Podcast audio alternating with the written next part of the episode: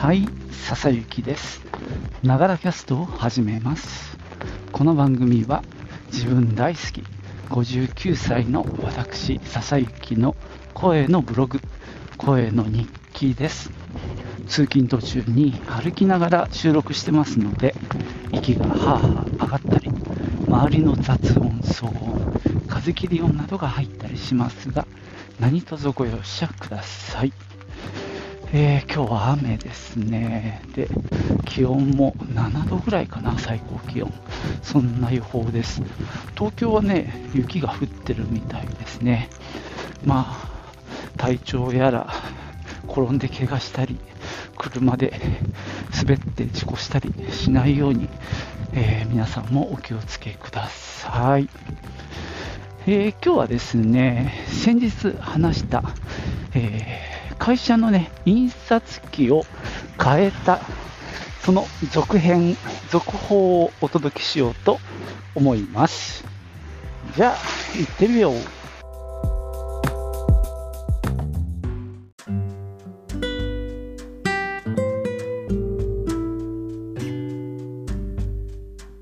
えーとですね、会社で使っている印刷機を、もともとは、えー理想科学のオルフィスっていうね、機種を使っていたんですけども、まあ、今年、今回ですね、エプソンに、え変えました。LX1050KF っていう機種なんですけども、えーこれでね、えーっと、変えてしばらく経ったので、まあ良かった点、悪かった点がだいぶ分かってきたんでね、ちょっとそれをシェアしたいと思います。って言ってね、この情報は一体誰得なんだよって思う人も多いでしょうけどね、まあ、よかったらお付き合いください。えーとですね、あのー理想科学のオルフィスって、一応なんていうか、臨転機の流れ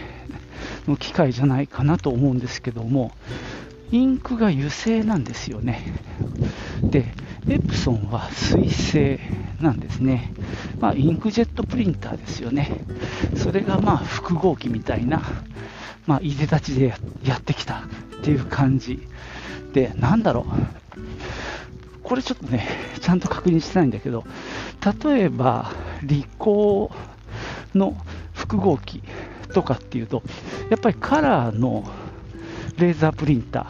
ーなんですよね。だから、こう、出てきた紙が厚いんですよ。ね、コピー機なんですよね、あくまでも。ただ、このエプソンのはね、出てきた紙が、あの、極端に言うとしっとりしてるのね。だから家庭用のインクジェットプリンター、あれの、まあ本当、延長線なんだよね。なので、あの、出てきた感じの雰囲気が全然違う、その、その厚い紙としっとりした紙。で、それによってまあ、予想はつくかと思うんですけど、例えば写真のグラデーションなんかは、エプソンは結構綺麗に出ます。その淡い色合いとか、やっぱり写真の再現性は高いですね。まあ、うちが使ってる紙って本当に普通のあのコピー用紙の安いやつを使っているんですけども、それでもやっぱり綺麗な発色があの出ますね。そこはね、明らかにメリットですね。で、もう1点は、まあ、裏写りですね。まあ、今回これが一番大きな改善ポイントなんですけども、まあ、ゼロにはなんないんだけど、かなり軽減はされた印象ですね。まあ、前の理想の油性のインクって結構しっかり色が出る分、やっぱ染み込んでるっていうのかな。やっぱり暗い色は裏にはっきりとあの透けちゃうんですよね。まあ、それを嫌って今回エプソンにしたんですけどその効果は確かにあの感じられますね。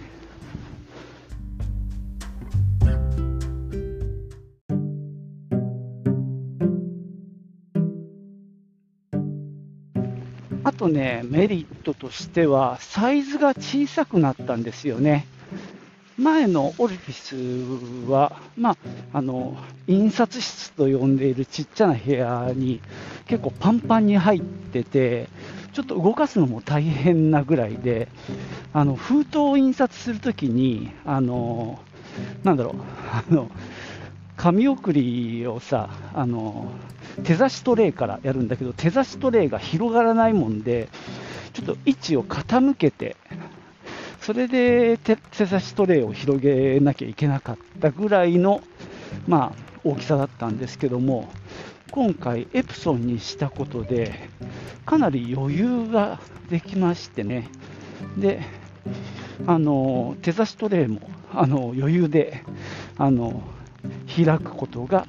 できます。でさらに言うと、あのオルフィス、オルフィス、あの理理想のね、は、あの紙のあのカセットがなかったんですよ。なので、毎回、まあ、紙を置くトレイに用紙を入れて、A4 を入れたり、A3 を入れたりとか、結構毎回手作業でやってたんですけども、で、今時なんだよって話なんだけどさ、なんか、どうもその理想のそのオルフィスの、まあ、我々が選んだ機種は、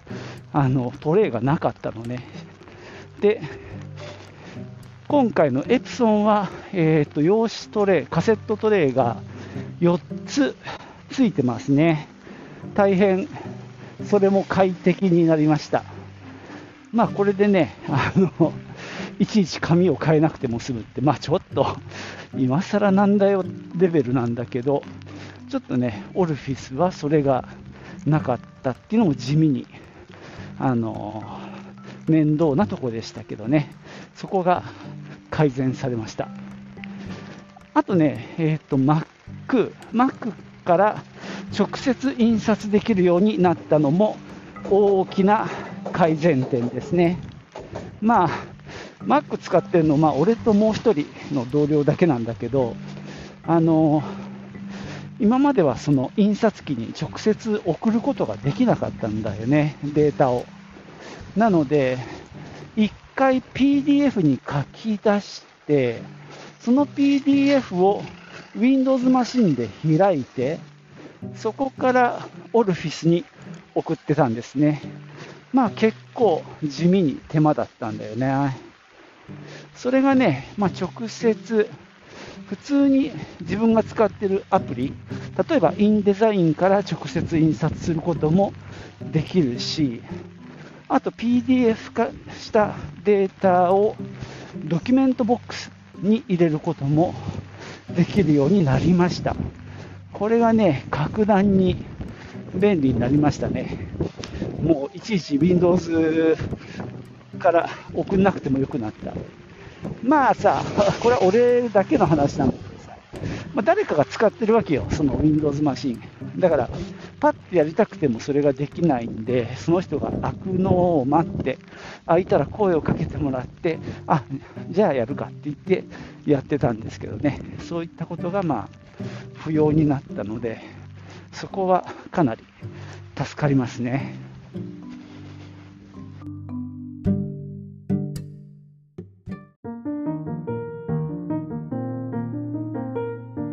さて、えー、っと、エプソンの、まあ、複合機ですね、えー、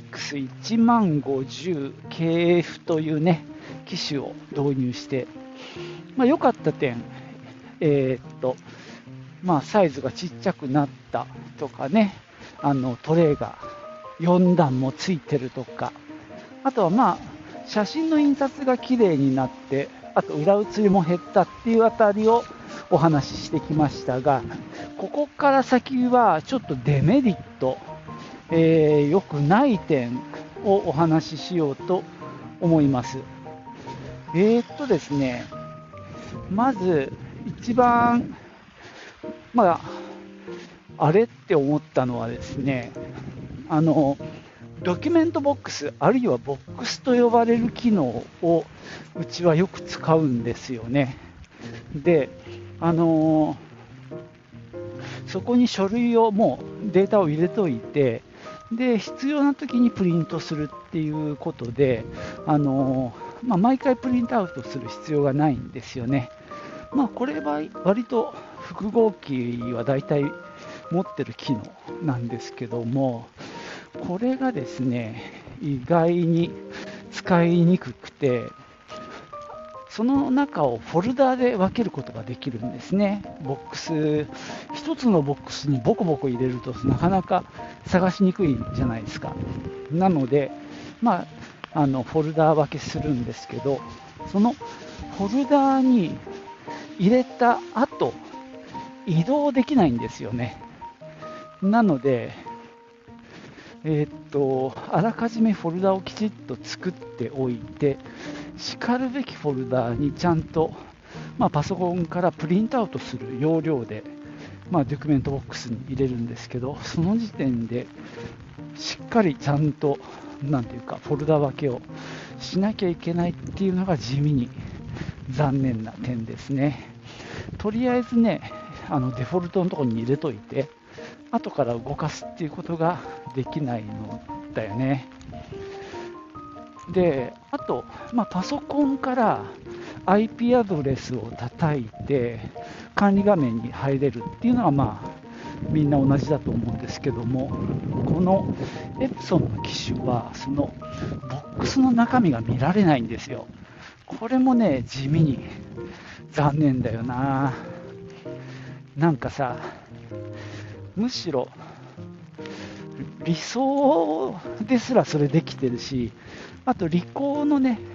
複合機なんかもそれはできてたと思うんで、まあ中身ぐらいね、せめて見えるといいんですけどね、意外にそんなところができてないっていうのは、ちょっと残念でしたね。あとまあ、最大のちょっと、あの、問題というか、まだこれ解決できてないんですけども、その水性インクなんですよ。で、あの出てきた紙がしっとりしてるっていう話をちょろっとしたんですけど、そうするとですね、そのしちょっと軽く湿り気を感じる状態の紙って波打ってんだよね。で、その波打ってる紙をうちの工程だとその後折り機にかけるんですよ。折り機ってさ、まあ、あんまり知られてない機械だけど、例えば A4 の紙を3つに折るとかしてくれるんですね。なんで、うちの場合割とそれが多いんだけど、A4 の両面印刷をしましたと。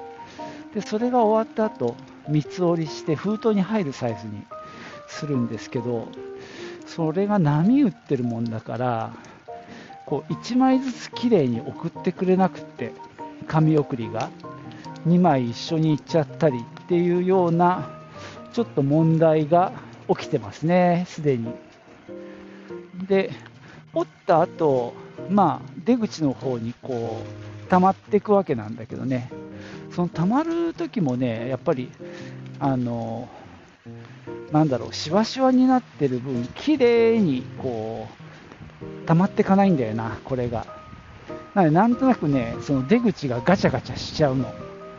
だからそれをまた揃えたりする手間が発生しております。まあちょっとね、この辺りが使いづらいですね。なので、一番いいのは、例えば前日に印刷しておいて、1日、まあ、置いて、ちょっと水分飛ばして、乾かしてから折り機を通せば、多分うまくいくんですよ。ただまあそこまでのね、時間をかけられるかっていうあたりですよね。そこまで余裕ないよっていうところがあって、結構ギリギリでやってたりするんでね。そのあたりがちょっと今課題となっていて、その導入した業者さんに相談したら、なんかね、紙をさばく機械っていうのがあって、その、両面印刷して出てきた紙って、まあ、どんなコピーや印刷機でもそうなんだけど、出てきた紙って揃ってないじゃないですか。それをなんか空気をその紙と紙の間に入れながらこうさばいて揃えるっていうそういう専用機があるらしいんですね。まあすごいですね。もうだんだん印刷屋になっちゃうよ。こんなことしてると。でもまあそうやってさばく機械を使うとそれによって水分が飛ぶのであのちょっと改善するらしいんですね。なので、ちょっと今、その可能性を検討しています。まあ、一つの機械を入れることになるんで、置き場の問題があるからね、そこがちょっとどうなるかっていうところですね。あとは、まあ、折り機側の設定で、まあ、その2枚とか3枚一緒に送ることを重ねて送ると書いて重曹と呼ぶらしいんですけどその重曹をね防ぐためにあのちょっと調整する場所があるんでねそこを変えて調整してみようかなとも思ってます。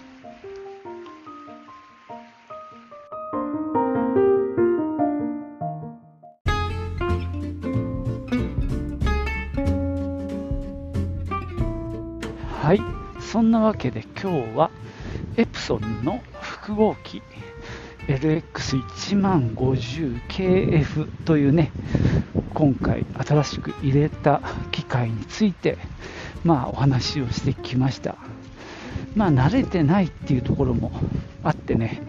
どうしてもちょっと文句が出ちゃう部分もありますね。今日もね封筒印刷で結構苦労したんですよ。で封筒印刷ってさあの印刷機側が封筒だと思うとスピードをねいっちゃん遅くするんですね。で先週それでめちゃくちゃ 遅くてちょっと作業してた人に言われたんですけど